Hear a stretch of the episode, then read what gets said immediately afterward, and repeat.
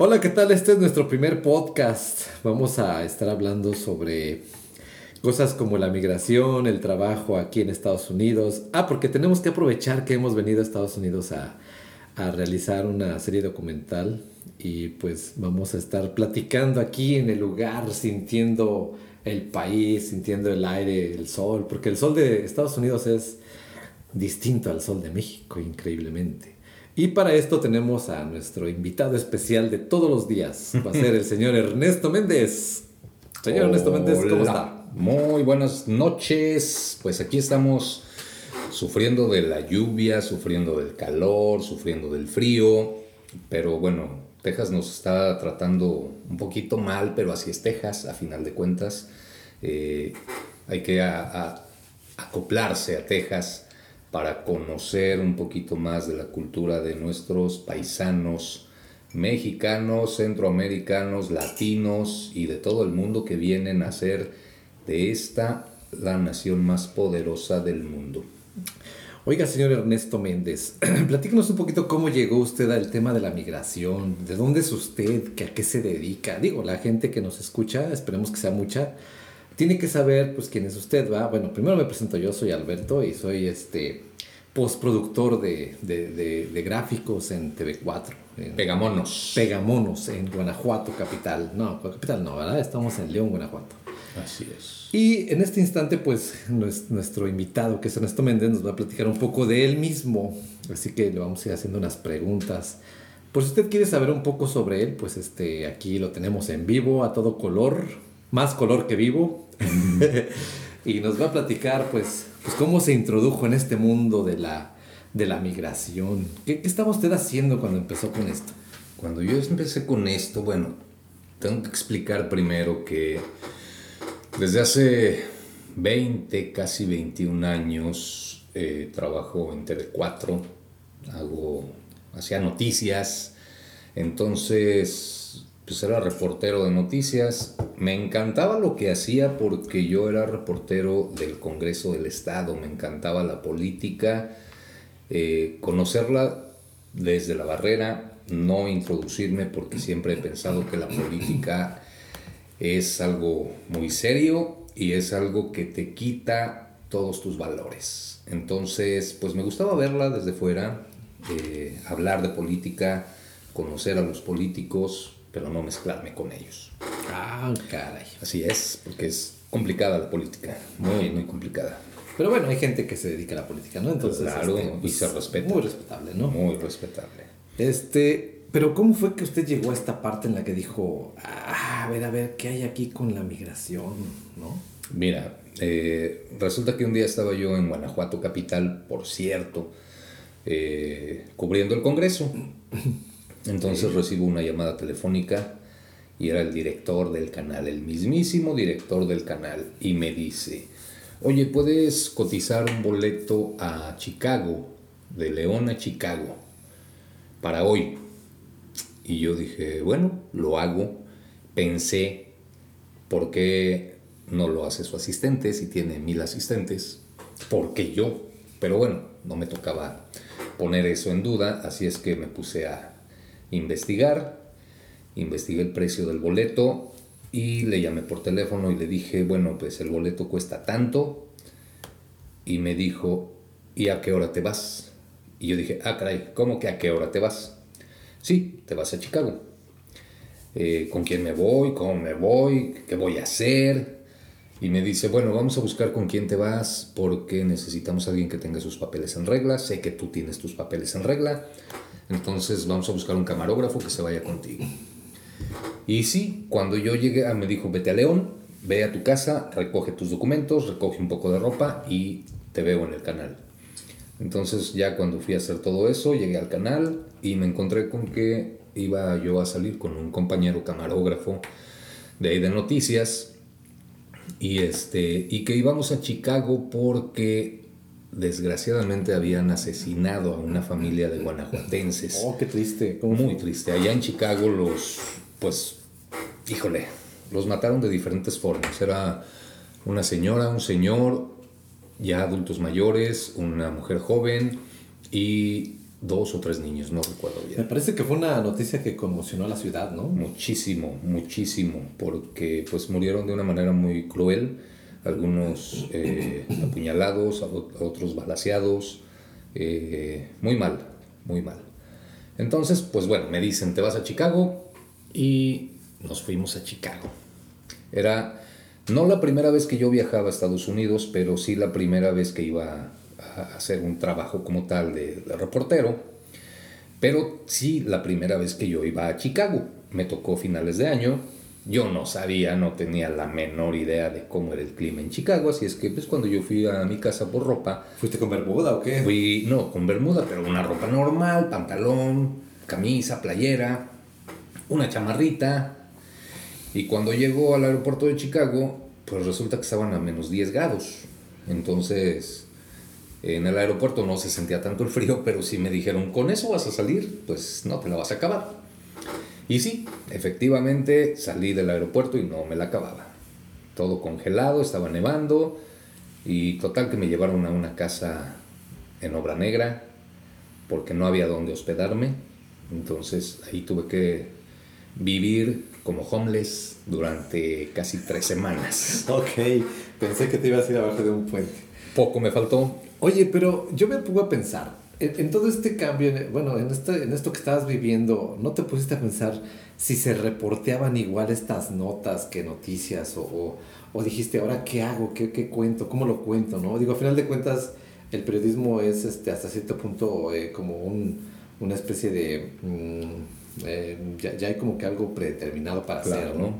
Pero las historias son distintas. Así es. Y, necesitan un manejo distinto, ¿no? Así es, es muy distinto. Sí lo pensé, sí cuando yo iba en el avión iba pensando qué voy a hacer, cómo lo voy a hacer, por qué a mí, por qué me tocó esto a mí. Pero también dije, bueno, me, me tuvieron la confianza de darme este, este caso a mí y lo tengo que hacer lo mejor posible.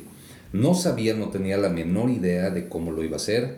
Pensé en muchísimas opciones de cómo hacerlo, pero la verdad es que ninguna de esas opciones que yo había pensado funcionó y tuve que aprender sobre la marcha. Cuando yo empecé a reportear todo esto, pues me fui al funeral porque había un funeral de cuerpo presente y este tenía la ventaja yo de que iba con uno de los familiares que era guanajuatense que voló a Chicago para pues lamentablemente reconocer los cuerpos de sus familiares y, este, y él me daba todas las facilidades incluso para entrar al templo porque estaba, eh, era un evento familiar eh, y me daba las, las, facilidades de entrar al templo y mezclarme con toda la gente. Sin embargo, cuando yo llegué eh, me sentía raro estar ahí con mi cámara, con mi micrófono y de repente volteo a la parte de arriba del templo y veo que había prensa dije, bueno, tengo una ventaja. Soy prensa, ellos son prensa y aquí en China la prensa se apoya. Eso pensé yo. Entonces me subí a la parte de arriba y empecé a platicar con algunos eh, reporteros que, a los que yo les veía cara de latinos y este, algunos los primeros obviamente me mandaron a volar. Eh, algunos me decían no hablo español, eh, otros me decían si hablo español, pero no te puedo ayudar. Hasta que conocí a una chica muy amable, me acuerdo mucho, Marcela Cartagena. ¿De qué canal es o de qué medio es? Ella trabajaba, trabajaba porque ya no trabaja ahí, trabajaba en un periódico que se llama La Raza en Chicago. Ella es colombiana y este y me ayudó muchísimo. Cuando yo le dije, vengo de Guanajuato, y vengo con uno de los familiares de estas víctimas. Se interesó mucho, obviamente, con todo el colmillo de un periodista, porque pensó, yo puedo sacar ventaja de aquí. Y obviamente yo pensé, yo puedo sacar ventaja de aquí. y entre sacarnos ventaja, pues nos ayudamos. ¿no? Yo le conseguía entrevistas con la familia, ella me conseguía entrevistas con la gente acá en los Estados Unidos e hicimos una muy buena cobertura los dos como equipo. Si yo me enteraba de algo, se lo comunicaba, si ella se enteraba de algo, me lo comunicaba y, y fue como pude hacer este trabajo mucho más fácil.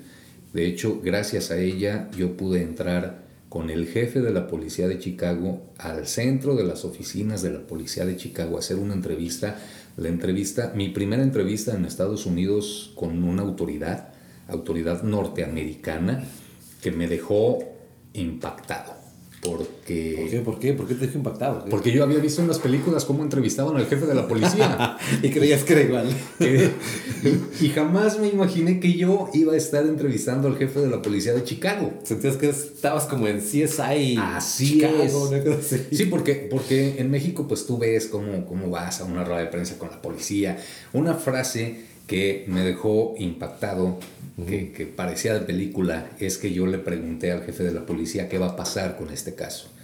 Y él me dijo, yo te aseguro que vamos a dar con los asesinos, con él o los asesinos, por varias razones. La primera, porque es una familia latina y nosotros somos latinos. Él era latino, de hecho, el jefe de la policía. La segunda, porque soy padre y mataron niños. Y la tercera, porque es nuestra comunidad. Y nosotros tenemos que esclarecer este caso para darle una respuesta a nuestra comunidad. Algo que yo solamente había visto en las películas. Esa respuesta específicamente, yo solamente la había visto en las películas, me la dijo el jefe de la policía y obviamente fue parte del reportaje que yo hice en la cobertura de este pues lamentable hecho. Oh, ya, oh, no, pues entonces tu acercamiento a la migración pues se da en medio de un, de una, de un hecho muy muy horrible, ¿no? Para las personas que estuvieron involucradas en todo esto y los familiares de esas personas. Claro. Pero bueno, yo imagino que después de eso tú tal vez empezaste a tener un poco más de, eh, hacer, eh, sí, de sensibilidad, acercamiento con el tema de la migración. Quizá ahí empezaste a decir, no sé, quizá yo pueda reportear o generar contenidos de ese tipo, ¿no? ¿En qué pensabas o en qué pensabas cuando empezaste a hacer este cambio? Lo que pasa es que cuando yo estaba en esta cobertura, eh, pues había tiempos muertos, había tiempos muertos en los que tenía que esperar a que pasara algo, a que las autoridades dijeran algo, a que se diera una entrevista, a, poder tener un, un, avance en la investigación, tanto periodística que yo estaba haciendo como la investigación policíaca que estaban haciendo las autoridades. Y mi encomienda era, pues no puedo regresar hasta que el caso sea esclarecido. Yo llegué a Chicago sabiendo qué día llegaba, pero no sabiendo qué día me iba a regresar a México. Entonces, pues así fueron pasando los días y como había tiempos muertos, mi oficina la, la establecí en la Casa Guanajuato de Chicago, que es una oficina en la que dan atención a todos los guanajuatenses en diferentes temas, actas de nacimiento, pasaportes, matrículas consulares, apoyos para migrantes. Entonces yo veía desfilar muchos paisanos guanajuatenses que iban por una u otra razón ahí. Y de repente empecé a pensar, bueno, si tengo tantos tiempos muertos, ¿por qué no hacer algunas entrevistas y conocer la historia de todas estas personas que están eh, viviendo aquí en Chicago? Y conocer cómo llegaron, conocer qué han hecho, a qué se dedican, cómo les ha ido en esta estancia aquí en, los Estados Unidos. Y empecé a hacer entrevistas, muchas entrevistas. Eh, cada que llegaba un paisano yo le preguntaba, oiga, ¿lo puedo entrevistar? ¿Le puedo hacer algunas preguntas? Algunos me decían que sí, algunos obviamente me decían que no. Algunos otros me decían sí, pero aquí no, te espero en mi casa, entonces me tenía que mover a sus casas para ir a hacer la entrevista. Y así empecé a preguntar lo que a mí se me ocurría, las dudas que yo tenía. Eh, cómo llegó a Estados Unidos, desde hace cuánto, eh, cómo lo trató, cuál fue eh, el, el, problema más grande al que se enfrentó cuando llegó a Estados Unidos. Y todo eso me lo empezaron a platicar. Entonces, cuando llegó el momento de que yo tenía que regresar a México porque el caso no se esclarecía todavía y ya no quedaba más que hacer, ya los cuerpos de los guanajuatenses habían sido eh, repatriados algunos a Guanajuato y otros al estado de Hidalgo, porque de ahí era uno de ellos, este, pues ya no quedaba nada que hacer. Entonces me regresé yo a Guanajuato y presenté mi reportaje sobre la muerte de estas personas hasta donde me permitió la investigación policíaca. Pero después dije, bueno, tengo mucho material, ¿qué vamos a hacer con esto? Y se me ocurrió hacer una miniserie que se llamó Nación Migrante esta miniserie contaba esas pequeñas historias que yo fui recolectando durante mi estancia en Chicago y, este, y las empezamos a contar. Fueron ocho capítulos, lo recuerdo muy bien. Contamos historias de éxito, contamos historias eh, tristes, contamos todo tipo de historias. Y gustó mucho. Le gustó primero pues a, a la gente del canal, a los jefes del canal, le gustó a la gente. Y de ahí pues empezamos a pensar qué otra cosa podemos hacer porque ya nos gustó contar las historias de los paisanos. Ya, nos, ya nos envolvió este tema y hay que aprender un poco más para poder contar un poco más. Ah, mira, pues la verdad es que se nos hace muy interesante cómo te acercaste a este tema. Eh, si usted eh, no, no, no, lo sabe, nuestro amigo Ernesto Méndez eh, conduce un programa que se llama Enlace Migrante, que se conduce desde León, Guanajuato. Y pues, ¿ya cuánto tiempo tienes con este programa? Vamos a cumplir dos años. de hecho, Enlace Migrante, es que la historia es un poco larga porque Enlace Migrante es hijo o nieto, podría decirse, de la primera miniserie que fue Nación Migrante. De la primera miniserie que hicimos con todo este material de, de Chicago, pues es, es como la primera idea. Después surgió la otra idea de retomar una un proyecto que ya existía en el canal y que lo habían hecho muy bien mis ex compañeros o antiguos compañeros en TV4 que trabajaron hace muchos, muchos años ahí, que se llamó Me Voy para el Norte. Y cuando terminamos de transmitir Nación Migrante, pues empezamos a ver qué vamos a hacer, qué vamos a hacer, qué vamos a, a, a seguir contando. Entonces decidimos darle un giro a este programa llamado Me Voy para el Norte, que anteriormente era pues mesas redondas, un poco de investigación sobre el tema, pero un programa de estudio a final de cuentas, hecho en un estudio con entrevistas, con expertos y de repente salir un poco a grabar a Estados Unidos, pero no era lo que es ahora, que es una serie en la que hacemos 13 documentales, en la que los propios migrantes cuentan sus historias y ellos dicen qué es lo que les ha pasado y cómo han estado viviendo acá. Entonces, así nació me voy para el norte en esta primera temporada de la última temporada. ¿En qué año estamos hablando? Estamos hablando de que si ahorita estamos en 2021, nació en 2016 aproximadamente. 2016, entonces ya cinco años contando historias de migración. Cinco años contando historias de migración. La primera temporada nos fuimos a ciegas, no sabíamos muy bien, no teníamos definido qué queríamos hacer, cómo lo queríamos hacer. Sabíamos que queríamos seguir contando historias y que queríamos hacer algo similar a Nación Migrante, pero más grande. Y, eh, pero no teníamos bien, bien claro el, objetivo. Pero salimos a grabar, salimos a grabar a muchísimos lugares de acá de Estados Unidos, a seguir encontrándonos historias, pero nos, nos sorprendió que a cada lugar al que llegábamos de aquí de Estados Unidos podíamos encontrar guanajuatenses. Esto te estoy hablando de la primera temporada. Podríamos encontrar guanajuatenses dispuestos a contar su historia, dispuestos a platicarnos y a dar a conocerle a toda la gente qué es lo que han vivido durante tantos años acá en la Unión Americana. Oh, no, pues está muy interesante cómo comenzó todo esto. Y bueno, este, también, tal vez usted no lo sepa, pero nuestro amigo Ernesto Méndez eh, tiene antecedentes de migración, porque pues también para contar, para contar estos, estas historias también es importante haberla sentido, vivido en carne propia. Eso te da mucha, mucha profundidad, ¿no, Ernesto? Así es, el poeta José Saramago dijo alguna vez, o escribió mejor dicho, que tire la primera piedra a todo aquel que no tenga manchas de migración ensuciándole el árbol genealógico. Y eso es una frase muy cierta, porque yo siempre he dicho que todos en algún momento siempre hemos tenido un amigo, un familiar, un primo, un pariente lejano que ha sido migrante. En mi caso, pues desde que yo tenía 10, 12 años, mi madre emigró a los Estados Unidos, estuvo 30 años acá, y acá falleció, acá en los Estados Unidos. Entonces, pues yo la migración la viví desde muy cerca, siempre esperando saber noticias de mi madre. En algunos momentos, como muchas familias, mi madre se desapareció, no supimos de ella por años. Eh, sabíamos que estaba en los Estados Unidos, pero no sabíamos dónde. Y de repente aparecía y nos decía, es que, bueno, estuve, tuve problemas, pero ya aquí estoy.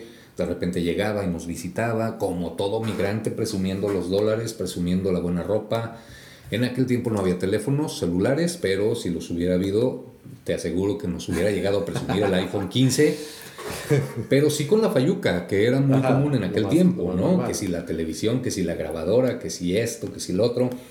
Y entonces eh, yo me daba cuenta desde niño que todo mundo quería eso, todo mundo quería lo que ellos venían a presumir. Tenía un vecino que llegaba con una camioneta van muy bonita, con incluso tenía cortinas la camioneta. Ah, ya. Muy vidrios polarizados y cortinas en las fashion, diríamos hoy. Sí, sí, sí. Y cuando yo era niño yo decía, cuando yo sea grande voy a tener una camioneta de esas. Y luego veía a los vecinos más grandes de edad que decían, es que yo quiero tener esa camioneta, yo quiero tener la ropa que él usa, yo quiero tener eh, los dólares que él se gasta acá. Okay. Y eso me daba a, me, dio a entender que mucha gente de la que se fue, se ha ido y se seguirá yendo, se va o se viene a los Estados Unidos precisamente por eso, oh. por lo que le presumen y no porque no conocen la historia real de la migración. Lo que, lo que realmente significa, ¿no? Y lo que realmente cuesta estar aquí en Estados Unidos. ah, porque les recordamos, este, amigos, si nos están escuchando, estamos ahorita en Estados Unidos. ¿En qué parte estamos? Estamos en Fort Worth, en Texas, muy cerca de Dallas. Estuvimos ya en San Antonio y este, ahora estamos aquí. De aquí nos vamos a ir a otros lugares, a visitar más, más lugares de Estados Unidos porque hay muchísimas historias. De hecho, ahorita estamos esperando que ya nos avisen para empezar, tal vez mañana temprano, grabaciones con gente que trabaja de traileros, con gente que trabaja en la construcción, con gente de muchos oficios acá en los Estados Unidos para poder contar esas historias. Así es, esta es nuestra misión ahora. Eh, contar, recolectar estas historias para esta nueva temporada de Me Voy Pal Norte. Si usted no ha visto nuestro programa o eh, no ha visto el enlace migrante, pues nuestro compañero Ernesto, nuestro amigo Ernesto nos puede decir cómo pueden ustedes vernos en cualquier parte del mundo, ¿no? O, nada más en México. No, no, no, cualquier parte del mundo. Acuérdense que la tecnología ya nos ayuda muchísimo, entonces Enlace Migrante lo puede ver usted en cualquier parte del mundo porque estamos transmitiendo todos los días de lunes a viernes. Generalmente lo hacemos en vivo, aunque estemos en Estados Unidos lo hacemos desde acá. Y es en el 4.2 de TV4 si ustedes están de Guanajuato o en el estado de Guanajuato, 4.2 de TV4. Y si no, también tiene varias opciones.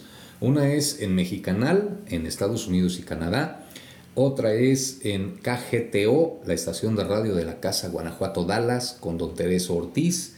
Y otra opción y la más amplia, la que nos da cobertura mundial, es Facebook, por Facebook Live. En la cuenta Me Voy para el Norte, ahí encuentra el link todos los días para poder ver Enlace Migrante, esté donde esté y a la hora que usted mejor le parezca. Como ve, pues ese es más o menos lo que hacemos, es lo que nuestro compañero y amigo Ernesto nos, hace favor de recolectar en todo su viaje a Estados Unidos. Bueno, no nada más ha ido a Estados Unidos, fíjese, también se ha ido al sur de la frontera. Él nos cuenta que una vez se fue a Guatemala a cruzarse la balsa y andaba de migrante en Guatemala. Así que si eso ha hecho este Ernesto Méndez, pues creo que ha recorrido mucho, mucho espacio en este país en las dos fronteras, e incluso esa vez que fue a, la frontera sur, ya no lo dejaban entrar. ya no me dejaban entrar, pero bueno, es una historia que también, una historia que también tú compartiste conmigo, Beto, porque tú te fuiste conmigo a Guatemala. Y eh, bueno, les cuento un poquito y ya después tú contarás un poco más. Pero resulta que nosotros llegamos al puente internacional Roberto Robles en eh, Ciudad Hidalgo, Chiapas Siguiendo las caravanas, ¿eh? Siguiendo las caravanas. La primera caravana de migrantes hondureños que llegó a nuestro país. Entonces, pues nosotros hasta incluso recuerdo que hicimos un video diciendo, eh, ya fuimos muchas veces al norte, ahora vamos al sur. Mostraba yo mi pasaporte y, oh sorpresa, Llegamos a la puerta y nos dijeron, no puedes entrar, la frontera está cerrada y no hay manera. Así que nos cerraron la puerta de nuestro propio país. ¿Qué íbamos a hacer si no estábamos en nuestro país? No éramos ni de allá ni de acá, ya pues ahora menos de este otro lado. Estamos, estábamos sin patria en ese momento, pero bueno, por fortuna pues este como todo éramos ilegales en nuestro propio país. Así es. ¿Cómo estuvo eso? Pues digo, no nos quedaba de otra más que hacer lo que dice el dicho que a la tierra que fueres haz lo que vieres. Entonces, pues dimos vuelta al puente o a la puerta que comunica México con Guatemala, nos bajamos al río, tomamos una balsa que por, creo, recuerdo 40 pesos, 40 pesos. nos podía cruzar de México a Guatemala. Entonces, ¿qué pasó? Pues que entramos de ilegales a Guatemala por 40 pesos en una balsa, estuvimos en Guatemala y de regreso pues pasó lo mismo, no nos dejaban entrar por el puente, incluso tuvimos un altercado ahí un poquito complicado. El señor Alberto me abandonó, me dejó solo. En, en, lugar de ayudarme, se puso a grabarme discutiendo con la gente. Porque. Claro, pues, había que resubir a las redes sociales. Exactamente, el show debe de continuar. Pero bueno, eh, tuvimos que regresar de la misma manera, de ilegales a nuestro propio país en una balsa, sin que nadie nos tuviera que pedir documentos ni nada. Y, y, fue nuestra historia de migrantes ilegales en México. En nuestro propio país. Pues bueno, este es un recuento muy breve de lo que nosotros hacemos y de, de, de cómo hemos estado siguiendo esta, estas historias de migración a través del programa Me Voy Pal Norte, que a final de cuentas pues es, es, es eso, ¿no? Es una plataforma para, para, escuchar las historias de las personas que se han venido aquí a vivir. Y ahora pues eh, queremos hacer estas, estas intervenciones cada cierto, cada cierto tiempo. Y pues aquí tenemos la voz de Ernesto Méndez, que es el experto en este tipo de temas. Pues no tan experto, yo siempre he dicho que todos los días se aprende algo nuevo, todos los días los paisanos me enseñan cosas nuevas y creo que lo más padre de todo esto es que todavía tenemos la capacidad de sorprendernos con las historias que encontramos, con lo que los paisanos nos pueden contar. Y déjame decirte que en estos cinco años de coberturas de, migrantes, pues hemos aprendido muchísimo y te digo, seguimos aprendiendo y seguimos sorprendiéndonos de hasta dónde pueden llegar nuestros paisanos, primero guanajuatenses, después mexicanos, después latinos, hasta dónde pueden llegar todos ellos solo con proponérselo.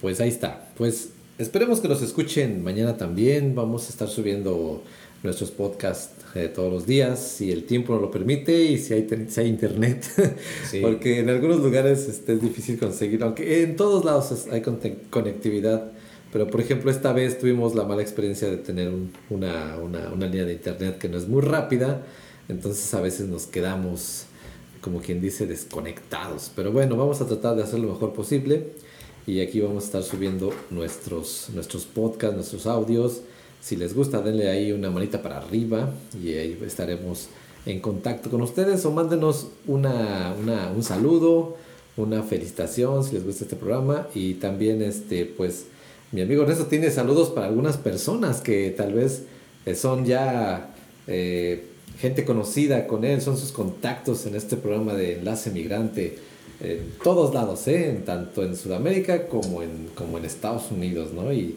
las personas que lo ven, que lo escuchan, pues siempre le andan pidiendo que le mande saludos porque pues ya es una persona famosa aquí en Estados Unidos.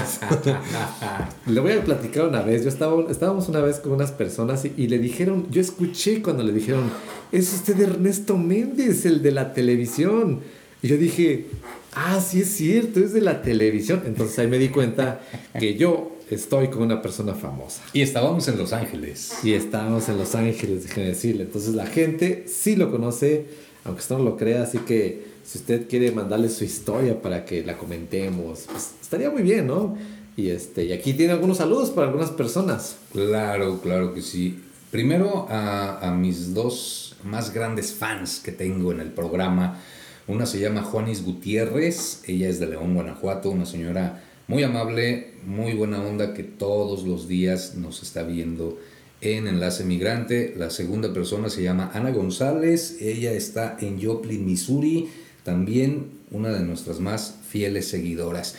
Y acá de este lado, bueno, Mario Camargo, que en algún momento y algún tiempo fue nuestro colaborador ahí en Enlace Migrante, él está aquí en Dallas, Texas, don Tereso Ortiz, obviamente, líder de la Casa Guanajuato Dallas, también Lupita Vázquez, que en algún momento fue la titular de la Casa Guanajuato aquí en Dallas, Texas. Lolita Viña, que es una mujer incansable, trabajadora por los derechos de los migrantes. Y mire, si yo le digo todos los nombres de las personas a las que me gustaría saludar, no acabamos y nos pasamos muchísimas, pero muchísimas horas, porque es muchísima gente la que hemos podido conocer y que la, que nos ha ayudado eh, a recolectar todas estas historias, a solucionar algunos problemas. Déjeme le presumo nada más. Anoche me escribió una señora de San Pedro Sula, Honduras. Órale. Esta señora se llama, déjeme decirle, Lupita también se llama.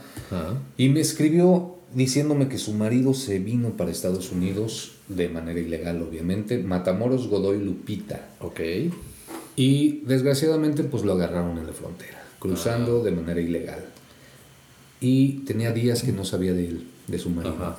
Entonces me escribe y me dice, por favor, échame la mano, hay que buscar a mi marido. Ok.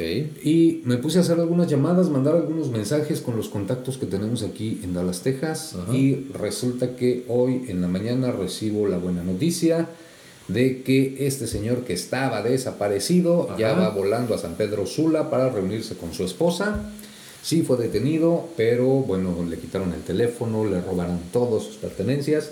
Pero la buena noticia es que ya está por reunirse con su familia y ya está llegando a casa después de este trago amargo. El sueño americano para muchos a veces se convierte en pesadilla. Y esto fue lo que le pasó a, este, a esta persona. Sin embargo, entre de todos los males, pues el menor es que lo, lo detuvieron y ya está regresando a su país sin ningún problema, con una mala experiencia de vida, pero con ganas de estar con su familia. Así es, porque hay que recordar que venir a este país de esa manera, pues es muy peligroso, ¿no? A, final de cuentas es un, es un riesgo muy grande eh, por todo lo que se tiene que enfrentar las personas. Y pues ahora sí que el menor de los males en este sentido, como dice el señor Ernesto Méndez, pues fue regresar a su, a su país, ¿no? Y pues no hay que tomarlo como una derrota a final de cuentas, ¿no?